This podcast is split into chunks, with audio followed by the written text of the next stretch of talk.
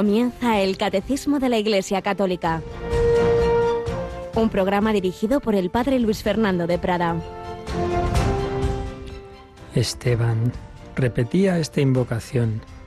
Señor Jesús, recibe mi espíritu.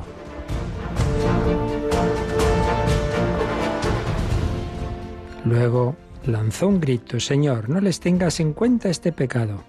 Y con estas palabras expiró. Alabados sean Jesús, María y José. Muy buenos días, muy querida familia de Radio María.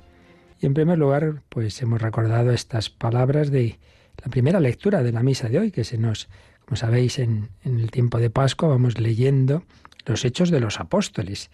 Esa, esa historia que Cristo resucitado y el Espíritu Santo van haciendo con aquellos hombres movidos por él, su cuerpo, el cuerpo místico de Cristo, movidos por ese espíritu que Jesús nos ha concedido como fruto del misterio pascual y que nos va configurando con él.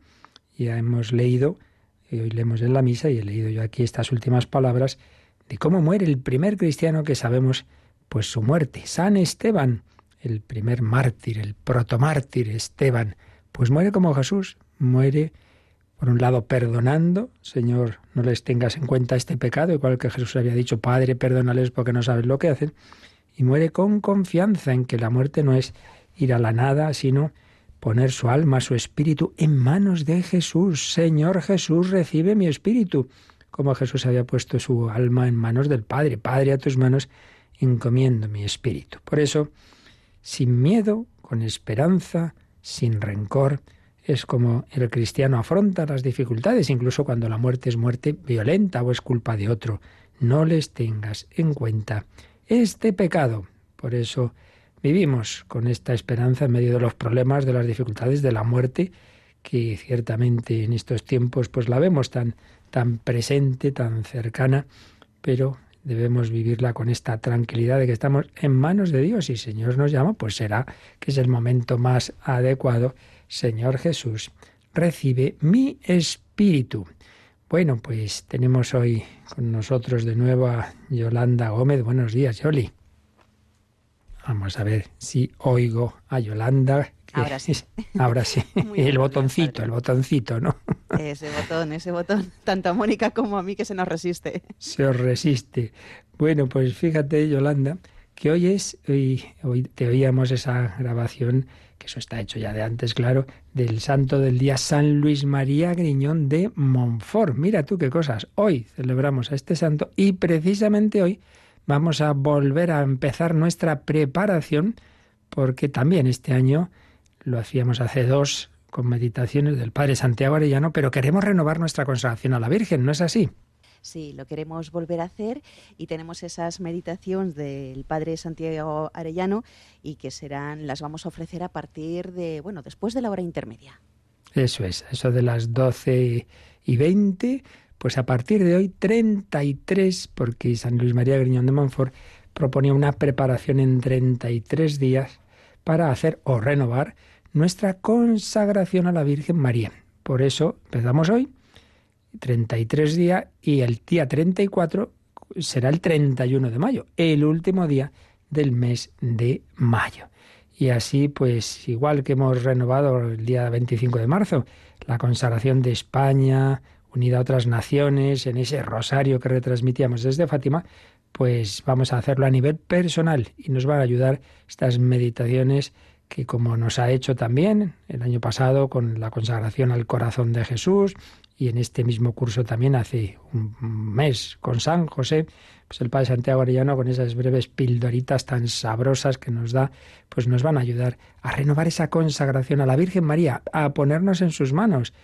Esteban se pone en manos de Jesús y nosotros queremos ponernos en manos de Jesús a través de la Virgen María. También vamos a recordar que pasamos en esta semana de abril a mayo y justamente pues lo vamos a hacer de la mejor manera. Vamos a tener nuestra hora santa este jueves a las 11 de la noche, sin imágenes, porque las limitaciones que estamos teniendo eh, de tipo técnico debido al confinamiento, pues bueno, no tendremos imágenes, pero eso es lo de menos. Esto es una radio, no una tele, y lo importante es que estaremos ante el Señor y tendría un servidor, pues dirigirá, como en casi todos los meses, esa oración, ese ponernos ante Jesús, ese eh, reparar al corazón de Cristo, ese pedir perdón y ese poner también nuestras, vuestras intenciones que hasta mañana miércoles podéis enviar a ese correo orasanta.radiomaria.es o al teléfono donde nuestros voluntarios pues las recogen. Aunque por supuesto, aunque no llaméis, el Señor la sabe y ahí estarán también. Pero bueno, siempre hay quien le, le gusta el manifestarlas y, y aquí estarán presentes. Finalmente, pues también os comento, Yolanda, que, que, bueno, ya os he dicho más de una vez que un servidor en estos momentos de crisis social y económica, pues tiene como reparo en, en, pedir esa ayuda para Radio María, porque sabemos que muchos lo están pasando mal y por eso que nadie se preocupe, pues si alguien que solía dar un donativo ahora no puede, pues evidentemente que no se preocupe, sabemos su buena intención, pero todo aquel que pueda, aunque sea muy poquito, o el que pueda más, que pueda hacer más, pues sí, no tenemos más remedio que recordarlo, porque si no, esta, esta voz se apagaría.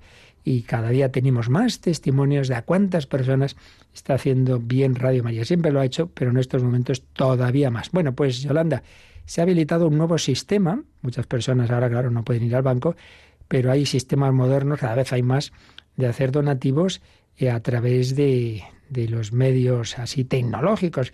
Bueno, pues la propia Yolanda nos ha mm, grabado una, una cuñita en la que nos recuerda los medios por los que se puede hacer los donativos y aparece un nuevo sistema, una cosa que, que muchos, no, no todos los bancos, pero la mayor parte de los bancos en las aplicaciones de los móviles eh, se puede directamente desde el móvil de una manera muy sencillita, una cosa que se llama el Bizum. Yo la verdad que no conocía nada de esto. Vamos a escuchar cómo la propia Yolanda nos lo explica en una cuñita que nos ha grabado para que recordarnos esto, que, que Radio María lo hacemos entre todos y con toda paz y libertad. Quien pueda colaborar, pues ya sabe.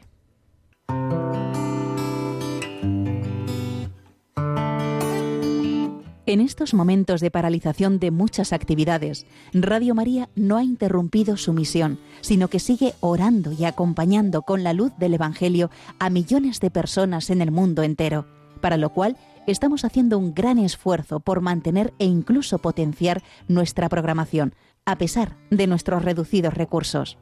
Por ello, os pedimos más que nunca oraciones por el personal y voluntarios de Radio María, para que la Virgen proteja su radio y podamos seguir realizando nuestra labor. Por otro lado, dado que Radio María no tiene más ingresos que los donativos de sus oyentes. A pesar de las dificultades de muchos en estos momentos de crisis, confiamos en que quien tiene más posibilidades supla con una aportación más generosa lo que otros no pueden dar ahora. Así, entre todos, con donativos pequeños o mayores, Radio María podrá seguir avanzando en España y, a ser posible, ayudando también a otras Radio María de países más necesitados. Recuerda que puedes hacer tu donativo sin moverte de casa con una simple llamada al 91 822 8010 o a través de nuestra página web radiomaria.es, donde verás los números de cuenta a los que puedes realizar una transferencia bancaria o a través de pasarela de pago con tarjeta. Además, tenemos ya disponible el método de pago Bizum, que es una manera segura y rápida de realizar una transferencia bancaria a través de la APP de tu banco, instalada en el móvil. Para ello, tienes que darte de alta en Bizum, seleccionar la opción de pago con la posibilidad de realizar un envío a una ONG, localizándonos en el buscador como Radio María, o introduciendo nuestro código Bizum 38048. Y si quieres que tu donativo desgrabe, no olvides indicar tus datos personales como tu NIF y código postal, que en el caso de Bizum debes introducir en la casilla concepto. Radio María, una voz de esperanza en el mundo. Pues sí, es una maravilla saber que en el mundo entero nos están llegando esos ecos de cómo Radio María está ayudando a tantas personas en esta situación tan especial, tan dura, pero que les, les nos une a todos en oración, nos une en recibir la palabra de Dios, nos une en hacer el acto de contrición, la comunión espiritual, en la retransmisión de la Santa Misa, del Santo Rosario, etcétera, etcétera, etcétera. Y precisamente también un motivo por el que no podemos dejar de pedir a quien pueda ayudar es que hay Radio Marías de países muy pobres donde además ah, no funcionan apenas, no tienen costumbre de eh, transferencias, eh, lo de Internet está todavía muy, muy, muy en ciernes y claro, dependen del donativo en efectivo y están ahora mismo pasándolo mal. Por eso también nos gustaría poder ayudar pues a esas radios en estos momentos en que están en esa situación, aunque sea por lo menos con ese préstamo para salir adelante. Por ello, pues no os olvidéis de nosotros. Este mes de mayo siempre tenemos una campaña fuerte. Este año pues será más reducida. No podremos hacer la maratón porque es difícil en estas circunstancias. La maratón fuerte la dejamos para otoño, pero eso no quita que os pediremos un esfuerzo en este mes de mayo para poder seguir adelante extendiendo esta voz de la esperanza. Bueno, y ahora en nuestra sección testimonial vamos a entrar enseguida en mayo y por ello pues vamos a ir recordando eh, una de las apariciones más bellas, más bonitas de toda la historia de la Virgen María, que es la de Guadalupe México. No hace mucho el presidente de Radio María España y un servidor participábamos en una reunión eh, de las Radio Marías americanas y era precisamente en México y pudimos ir a Guadalupe. Pues iremos contando algunas cositas de San Juan Diego y de estas apariciones en estos próximos días y hoy simplemente algo previo, que cómo llegaron los doce apóstoles, eh, que eran doce franciscanos a México, después de los primeros que iban en, el barco de Hernán Cortés, los que iban con él a México, pero después llegaron doce. Vamos a decir algo hoy, que ya se nos va el tiempo, y seguiremos contándolo en los próximos, próximos días. Esa preciosa historia de cómo la Virgen María en aquel continente llevó la palabra de su Hijo, les llevó la fe.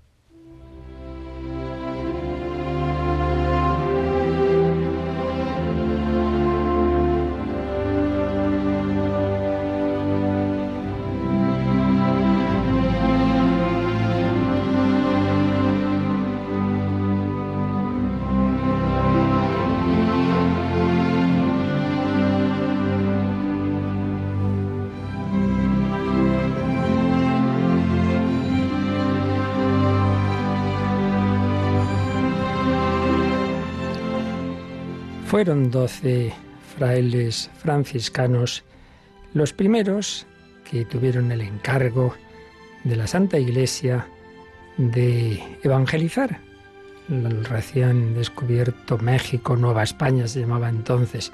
Y el padre general de la orden franciscana reunió a los doce elegidos y les dio una instrucción que está escrita. Es un documento que conocemos y que hay quien ha calificado como la Carta Magna de la civilización mexicana. Vamos a leer algún párrafo de este documento para que veamos ese espíritu con el que iban aquellos sacerdotes, aquellos religiosos a las Américas a evangelizar. Les recordó, en primer lugar, que los santos apóstoles anduvieron por el mundo predicando la fe con mucha pobreza y trabajos, levantando la bandera de la cruz en partes extrañas, en cuya demanda perdieron la vida con mucha alegría por amor de Dios y del prójimo, sabiendo que en estos dos mandamientos se encierra toda la ley y los profetas. Les pide que en situación tan nueva y difícil no se compliquen con nimiedades, Vuestro cuidado no ha de ser aguardar ceremonias ni ordenaciones, sino en la guarda del Evangelio y la regla que prometisteis, pues vais a plantar el Evangelio en los corazones de aquellos infieles. Mirad que vuestra vida y conversación no se aparten de él. Si vais a predicar el Evangelio, pues ante todo vuestra vida, vuestra conversación tiene que estar, pues eso, movida por el Evangelio, movida por el Evangelio.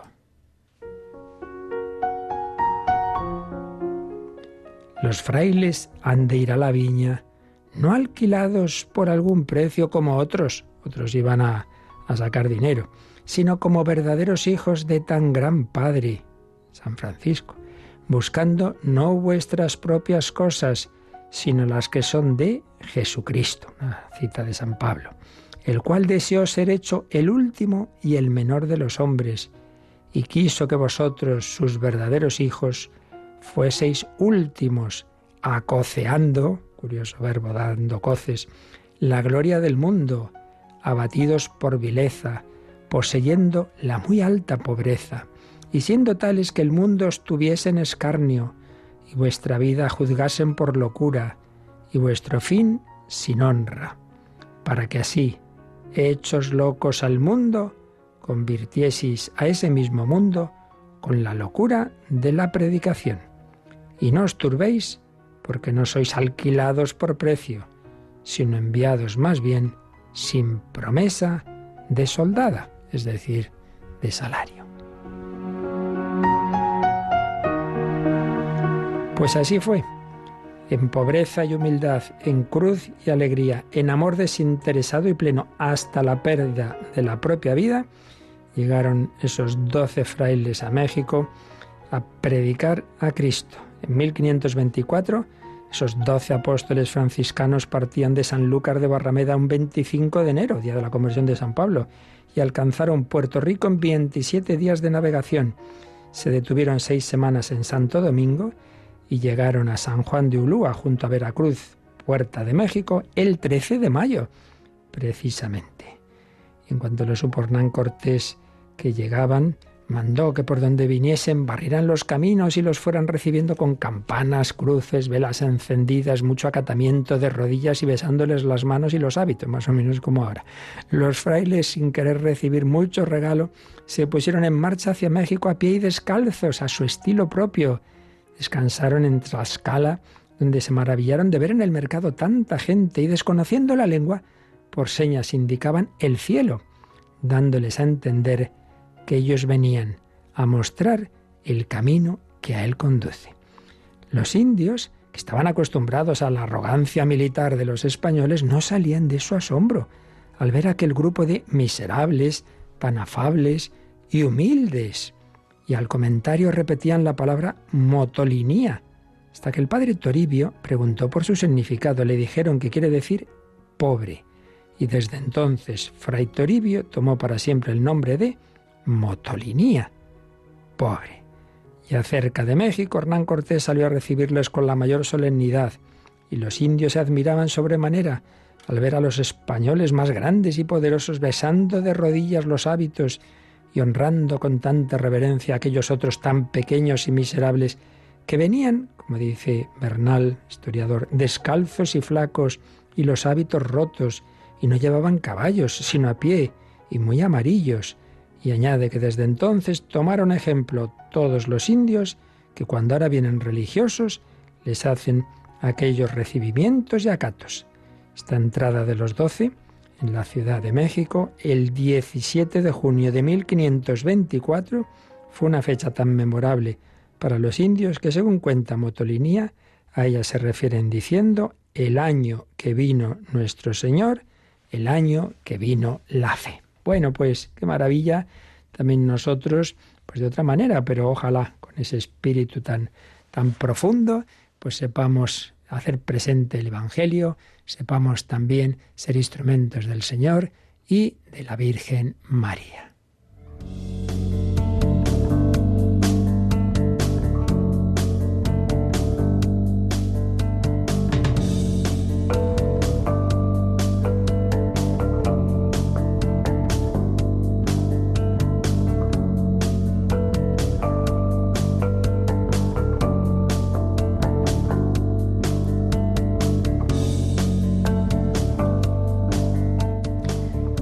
Pues aquellos frailes empezaron a anunciar el Evangelio, a predicar el amor de Dios, como Dios nos ha enviado a su Hijo Jesucristo, como el Hijo de Dios ha hecho hombre en el seno de la Virgen María, como nos ha mostrado, nos ha mostrado cómo vivir, llevando una vida humana en todas sus circunstancias, desde el nacimiento en pobreza en Belén hasta la muerte en la cruz, cómo nos ha redimido del pecado original y todos los demás pecados, y anda que no había pecados en aquella civilización, sobre todo algo terrible, eh, y concretamente en el imperio azteca que se encontraron en, en México, pues aquellos sacrificios humanos, miles y miles y miles de personas eran sacrificadas en diversas ceremonias, iban a, a determinados pueblos, los dominaban, cogían, eh, se llevaban un montón de personas a las que sacrificaban, en fin, como en todas partes. Pues el pecado nos afecta a todos,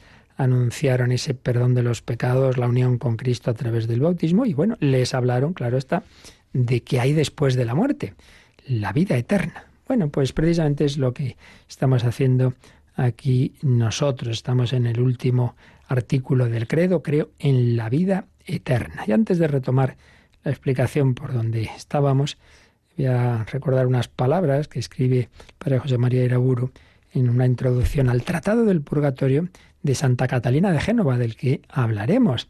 Y se preguntaba el Padre Iraburu, cuyas charlas tenemos y la reposición de programas suyos en Radio María, se pregunta en la introducción, ¿pensamos en el purgatorio? Mucho menos de lo que convendría a nuestros hermanos que están en él y que debieran recibir de nosotros más frecuentes y mayores ayudas, y mucho menos de lo que nos convendría a nosotros mismos, a nosotros mismos, pues guardaríamos con más cuidado nuestra fidelidad al Señor si fuéramos conscientes en la fe de que aquello que en este mundo no hayamos llegado a purificar de nuestros pecados, habrá de ser purificado en nosotros por Dios en la otra vida mediante las penas del purgatorio. Pero, se pregunta, ¿pero se cree en el purgatorio? Cualquiera que va a pasar una temporada en un país suele interesarse en leer algo, informaciones previamente sobre, sobre ese país. ¿Cómo es posible, pues, que tantos cristianos muestren tan poco interés por conocer la misteriosa realidad del purgatorio?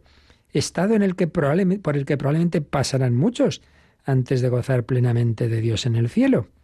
¿Será que apenas creen en Él? Pues decir, ya nos enteraremos cuando estemos allí, no pasa de ser una burla cínica.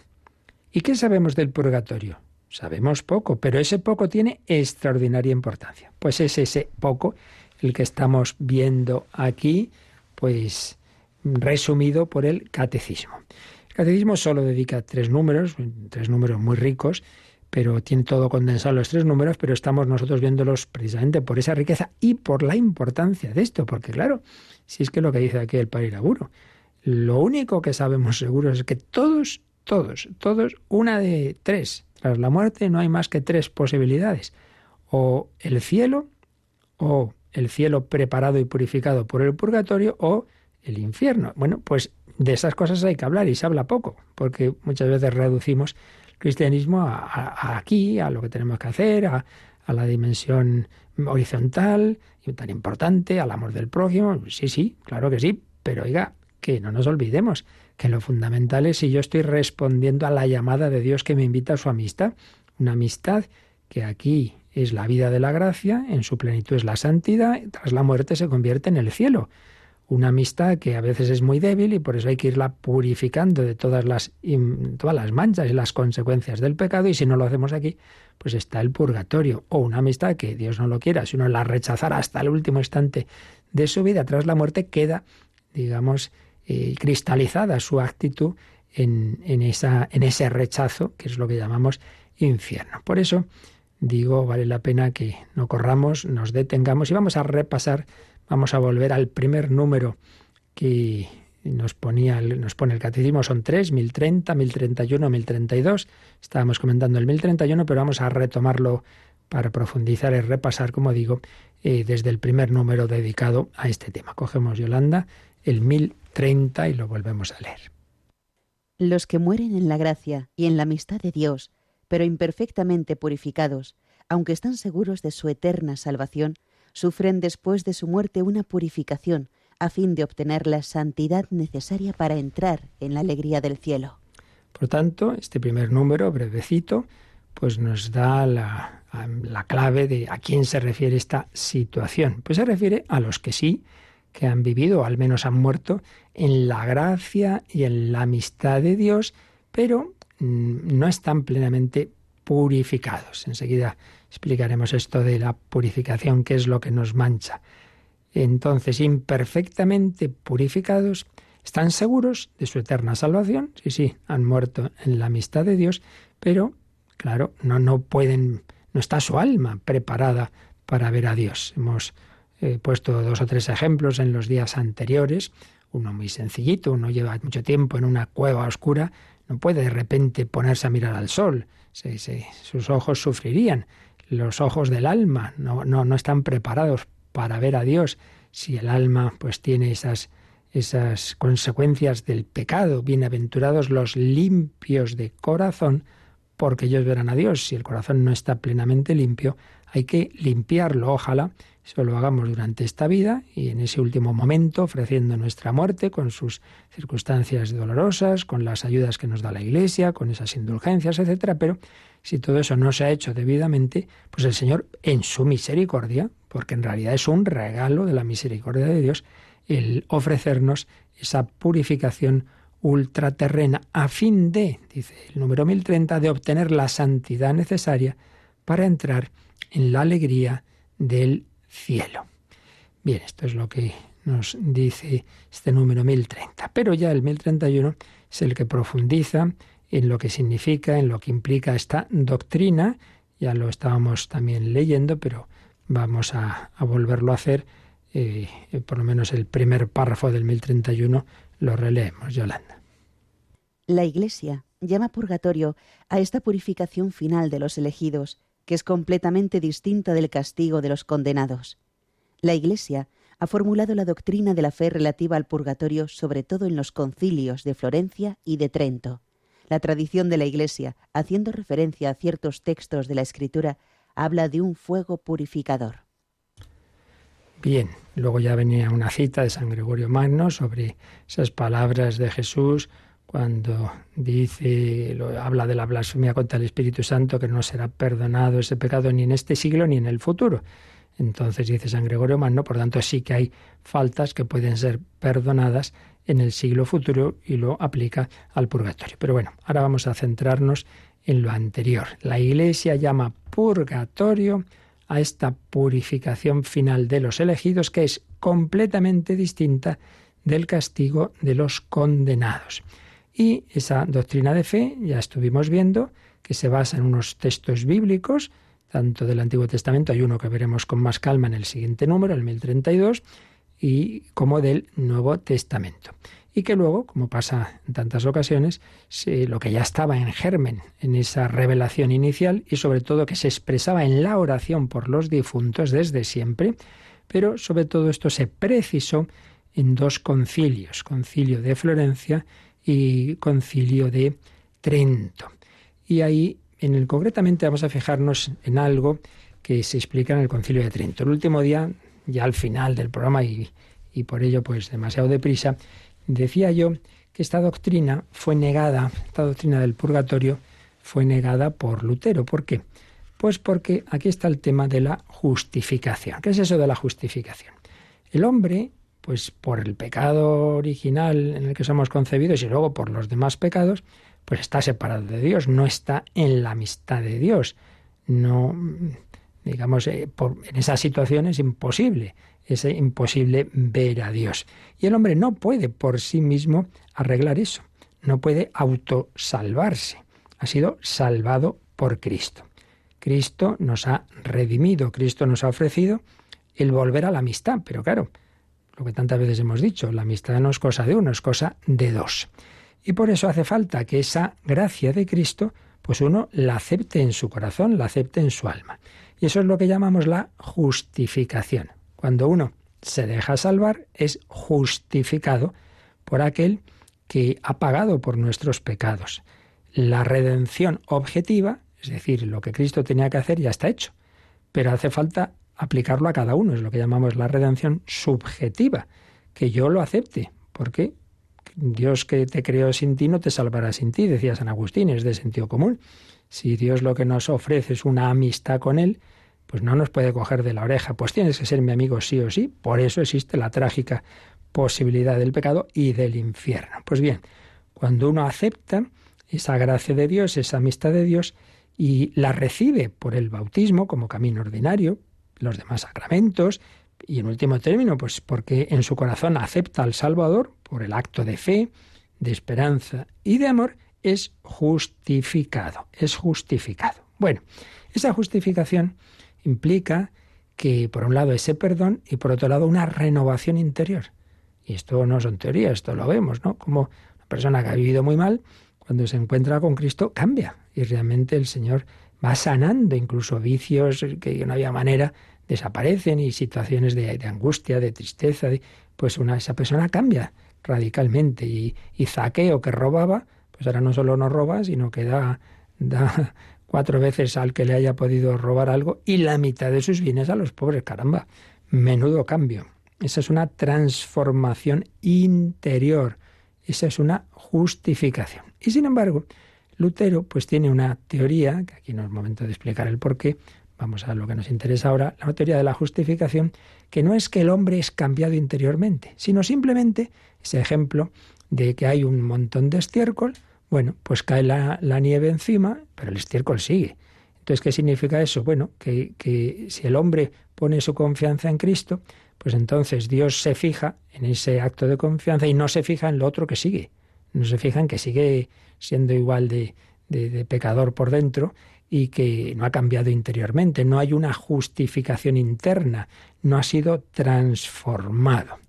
Claro, si esto fuera así, en el momento de la muerte no hay más que dos opciones. Eh, o bien mm, Dios se fija en que ese hombre pone su confianza en Cristo y entonces ya está, al cielo, o se fija en lo otro, que él no ha puesto su confianza en Cristo, entonces es pecador al infierno. No existe un intermedio. En cambio, nosotros creemos que el hombre recibe esa gracia y colabora y la acepta en mayor o menor medida. Entonces es justificado, pero es justificado recibiendo una gracia, una gracia que le va transformando, pero esa transformación depende de hasta qué punto él ha abierto su alma a esa acción de Dios. Si la ha abierto plenamente, no solo el estiércol es tapado por la nieve, desaparece desaparece. Y por eso los santos acaban su vida pues, en una situación de una inmensa transformación en Cristo. Pues San Esteban, muriendo como, como Jesús, Señor Jesús, recibe mi espíritu, no les tengas en cuenta este pecado.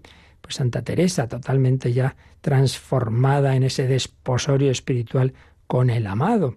Sí, sí, ha sido justificada en plenitud, transformada, santificada por tanto ya pasa directamente a contemplar a Dios. Pero en cambio, si no se ha dejado transformar del todo, pues hay que seguir ese proceso. Por eso existe esa situación intermedia, que sí, la persona eh, está salvada, no simplemente porque ha hecho ese acto de confianza en el Señor, sino porque ha dejado que la gracia de Cristo vaya actuando en su vida, pero no lo ha hecho del todo.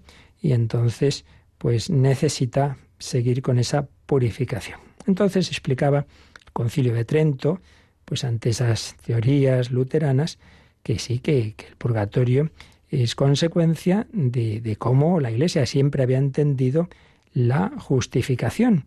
Hay una imperfección de esa situación de la persona del cristiano, una imperfección de la justicia en el hombre, que se deriva, según el concilio de Trento, de un doble capítulo. Por un lado, porque esa situación de vivir en gracia de Dios, de esa justificación, eh, puede coexistir, de hecho coexiste a la larga, con pequeños pecados veniales al menos semi-deliberados. Esto lo explicaba también el concilio, es decir, una persona, por buena que sea, a largo plazo es imposible que no haya alguna vez que se le escape pues un, enfado, una impaciencia, un, un juicio, porque el hombre no tiene esa capacidad se entiende que hay situaciones eh, de privilegio especial como es la Virgen María, pero ordinariamente es imposible que no haya algo. Por eso siempre, los santos siempre se han confesado, porque algo de un momento de, poco control de sí mismos, pues siempre se da. Y por otro lado, también esa situación, ese estado de gracia, ese estado de justificación, puede coexistir, puede coexistir con la permanencia de lo que llamamos un reato de pena temporal, es decir, pecados que sí, que uno se arrepintió y están perdonados, pero que han dejado unas consecuencias. Esto se puede entender en un sentido más jurídico, en un sentido más ontológico, más del propio ser, enseguida lo vemos, pero en cualquier caso unas consecuencias que llamamos reato de pena temporal, unas consecuencias que hay que purificar. O bien durante la vida terrestre, pues con las obras virtuosas, con las penitencias, con la ayuda de las indulgencias, o bien después de la muerte en el purgatorio. Por eso, doble capítulo de imperfecciones de la propia justicia, no es todo o nada. En el sentido luterano, todo, cielo, nada, infierno. No, no. Hay las posibilidades intermedias de que uno, pues sí, en lo esencial ha respondido bien, lo explicaba también Benedicto XVI en Espesalvi, ya lo vimos, pero no del todo, no del todo. Entonces, por esa permanencia, de, por ese haber habido pequeños pecados veniales semideliberados y sobre todo, que es en lo que se fijó el concilio de Trento, porque el otro tema era más complicado de explicar, sobre todo por las, los reatos de pena temporal de los pecados, pecados ya perdonados porque uno se ha arrepentido, pero que han dejado consecuencias en el alma, por eso pues nos habla del purgatorio nos habla de ello el concilio de, Trento y nos ha citado también el catecismo un concilio anterior, el concilio de Florencia, que junto a otro concilio que había habido, pues tuvieron un sentido también ecuménico, porque a los católicos orientales, que luego pues buena parte de ellos por desgracia se separaron de la Iglesia, la la Iglesia ortodoxa, lo que no no veían era hablar del purgatorio en un sentido que algunos explicaban, pues casi que parecía como si fuera una especie de, de, infierno pequeño y explicaban el fuego en un sentido muy material y claro, no, no, eh, esto es importante saberlo. Concilio de Florencia pues no quiso usar esos términos que podían entenderse mal y por ello lo que propiamente está definido es esto que dice el Concilio de Florencia si habiendo hecho penitencia verdaderamente murieran en la caridad de Dios antes de haber satisfecho con frutos dignos de penitencia por los pecados de comisión y de omisión, sus almas, después de la muerte, son purificadas con penas purgatorias. Esto es lo esencial, esto es lo que la Iglesia define que es el purgatorio. La situación del purgatorio, que esas almas son purificadas, purificadas con penas purgatorias y para ser liberados de esas penas les aprovechan los sufragios de los fieles vivos, es a saber, los sacrificios de la misa, las oraciones, limosnas y otros oficios de piedad que suelen hacerse por unos fieles en favor de otros fieles. Concilio de Trento va a recoger esta misma doctrina y va a decir, frente también a lo que decía Lutero, que las oraciones que hagamos y las misas que ofrezcamos, etcétera, por estas almas, pues en efecto les son de provecho, les ayudan. Y en este sentido, como ya iremos precisando, esta doctrina del purgatorio no es una opinión. Las opiniones son ya las maneras de explicarlo. Pero lo esencial que acabamos de decir es una verdad de fe definida por estos concilios, basada en toda la tradición de la Iglesia y basada en los textos bíblicos que ya vimos en, en su momento. Bien, pues esto es lo primero que queríamos recordar. Vamos a encomendarnos a la Virgen María, vamos a pedirle por todos nuestros hermanos difuntos y vamos a pedirle que nosotros también pues vivamos con esa conciencia de pedir al Señor y pedir a la Virgen que nos ayude a irnos purificando en nuestra vida. Ojalá pues nuestro purgatorio no tuviera que ser en el más allá, sino que ya lo viviéramos acá.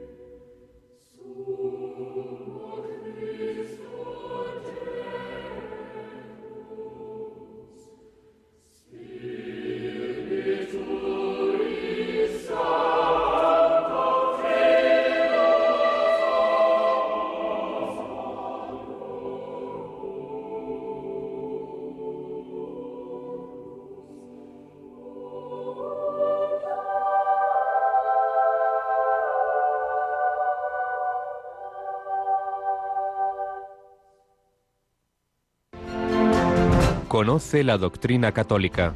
Escucha el catecismo de martes a jueves de 8 a 9 de la mañana y los sábados a la misma hora profundizamos en los temas tratados en el programa En torno al catecismo.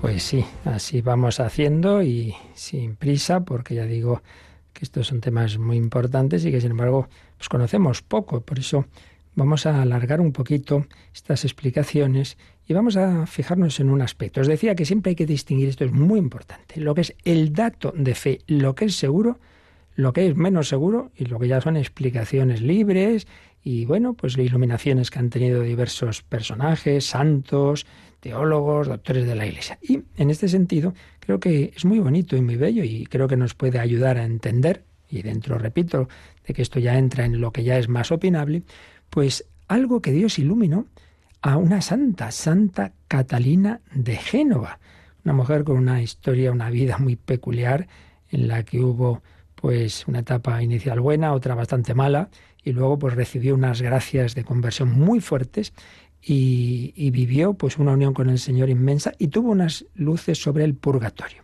Entonces un tratadito breve que os decía lo, el padre Irabulo lo, lo, publicó no hace mucho y con una introducción eh, que hemos leído algo de ella y leeremos algo más, pero vamos a fijarnos un poquito, que nos dé tiempo ya seguiremos, en, lo que escribe sobre el purgatorio, porque vemos que ella lo entendía, eh, que esas penas purificatorias, que ya hemos dicho que eso es lo que es de fe, luego cada uno que lo, como lo entienda, pues ella, la luz que tuvo es que, en definitiva, lo que nos purifica es el amor de Dios. El fuego divino es el fuego del amor. No nos olvidemos de que el fuego aparece en la Biblia con muchos sentidos. Uno de ellos está en Pentecostés. Es ese fuego del Espíritu Santo. Pero claro, es que precisamente cuando uno se da cuenta de lo que es el amor de Dios y se da cuenta de que todavía no puede disfrutar de él por su culpa, porque se ha entretenido con otras cosas, porque no ha amado. Ese mismo amor, que por un lado es algo muy bello, por otro lado mm, es doloroso. Entonces hay un foco también en ese sentido de pena, de, de, dolor, de dolor espiritual. Así lo entiende ella. Fijaos lo que eh, describía eh, intentando transmitir esas experiencias que había tenido su alma. Esta alma se encontraba puesta en el purgatorio del fuego del divino amor, que la quemaba entera y la purificaba de cuanto en ella había para purificar, a fin de que, pasando de esta vida, pudiese ser presentada ante la presencia de su dulce Dios amor.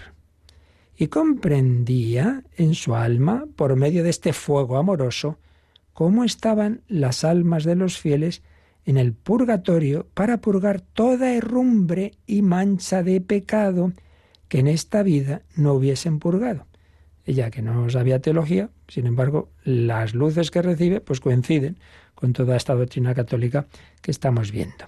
Y así como ella, puesta en el purgatorio amoroso del fuego divino, estaba unida a ese divino amor y contenta de todo aquello que él en ella operaba, él, el Señor Así entendía acerca de las almas que están en el purgatorio. Es decir, ella tiene la experiencia de que Dios la está purificando en esta vida con el fuego del amor y Dios la hace ver que eso, de otra manera, pero esencialmente eso es lo que les pasa a las almas del purgatorio.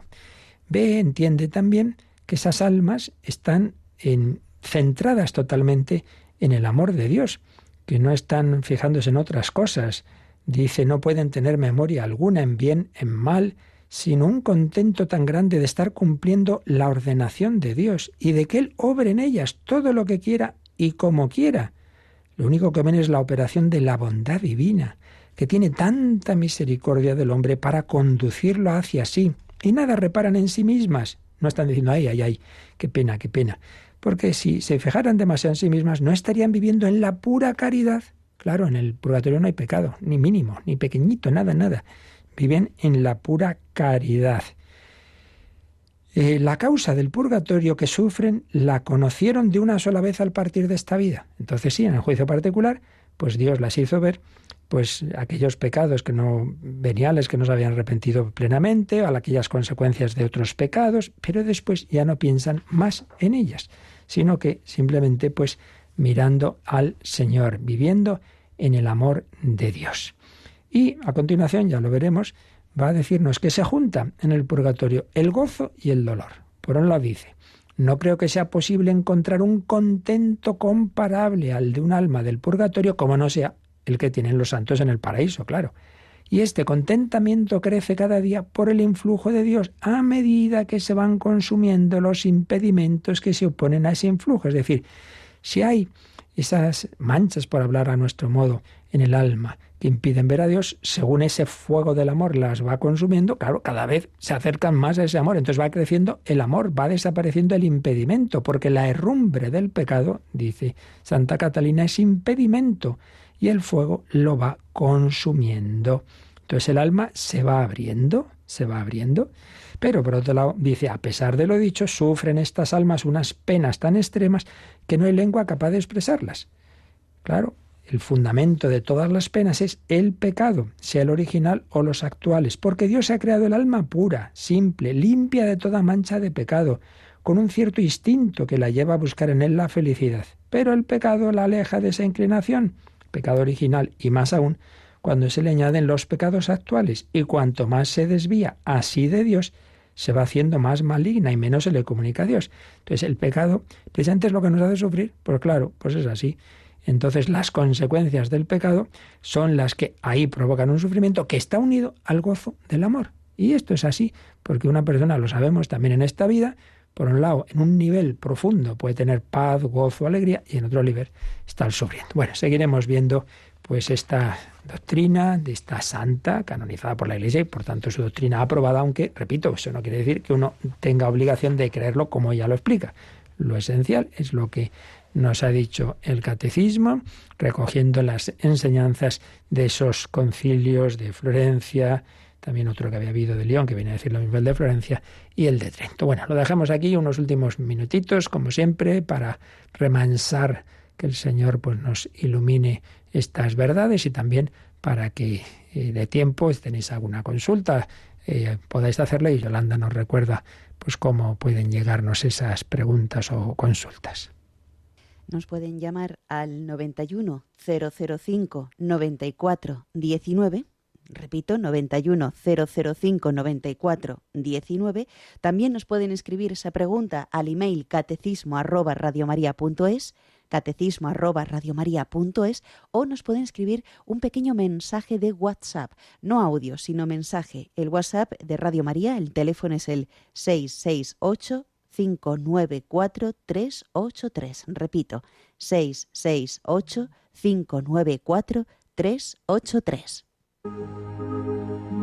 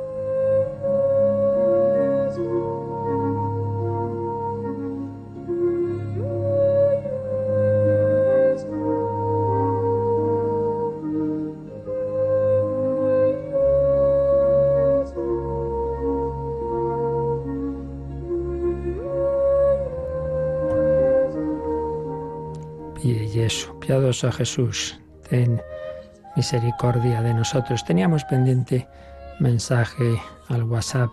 Si nos espera la vida eterna, ¿por qué tenemos tanto miedo a perder esta? Pues eso digo yo, porque tenemos poca fe, está claro. Y luego dice, si sufrimos aquí y vivimos con miedo por si sufrimos allí, ¿no es más rentable no haber nacido y así no sufres? Pues no, no, no es más rentable. Dice San Pablo en una de sus cartas, lo, que aquí sufrimos, dice, no tiene comparación con lo que nos espera, ni ojo vio, ni oído yo, ni cabe en corazón humano lo que Dios ha preparado para los que lo aman. Es que nos falta esa fe, esa esperanza, los que han tenido alguna experiencia fuerte de ese amor de Dios, y no digamos si han tenido incluso como el mismo San Pablo, ¿no? o Santa Teresa, etcétera, una iluminación más profunda del cielo, ¡buah! Les parece tan, tan insignificante cualquier sufrimiento de aquí, pues que desde luego dicen, no, no, claro que, claro que vale la pena. Entonces es verdad, cuando uno está triste o deprimido o, con poca fe, pues le viene ese pensamiento, mejor sería no, no vivir, pero ya nos daremos cuenta de que eso no es así. Claro, el que está pues en una situación, digo, depresiva, etcétera, pues es algo que va en la enfermedad pero también otras veces es porque nos falta esa fe, esa esperanza de que realmente lo que Dios mm, ha preparado para los que lo aman, pues es algo inconmensurable y que para recibirlo, pues tengamos también pues esa labor de purificación que implica un sufrimiento mayor o menor aquí o en el más allá, pero repito, vivido en, en el amor, vivido en la esperanza, como veía Santa Catarina de Génova, pues realmente no hay comparación.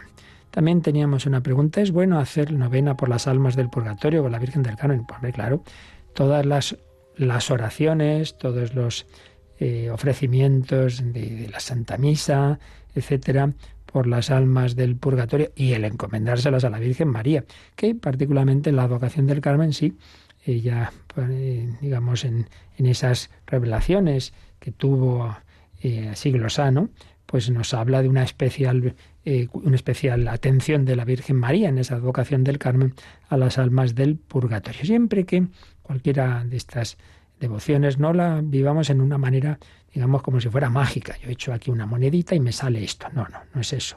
Siempre la oración es un pedir, un presentar ante Dios una intención pues confiando en su misericordia, ¿no? Porque esas cosas que a veces mande usted esta, esta cadena y tal y pasará no sé qué cosa, como si fuera una cosa automática. La oración no es un automatismo, no es echar una moneda y sale el resultado que yo quiero y si no sale me enfado, no es eso.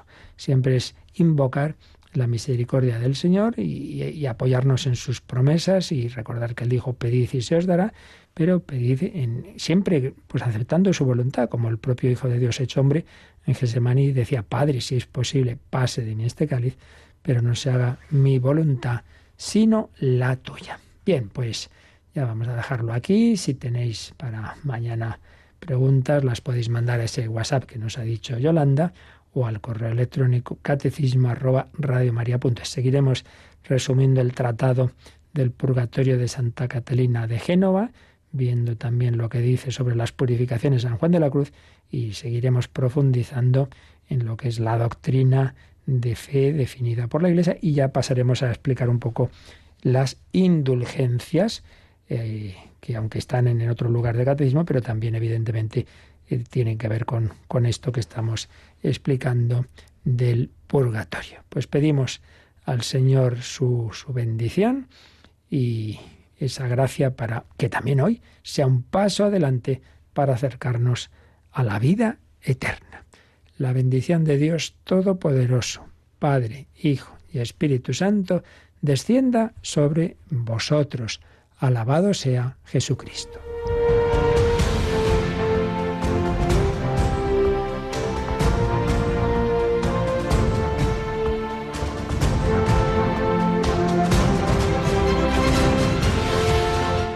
Han escuchado en Radio María el Catecismo de la Iglesia Católica.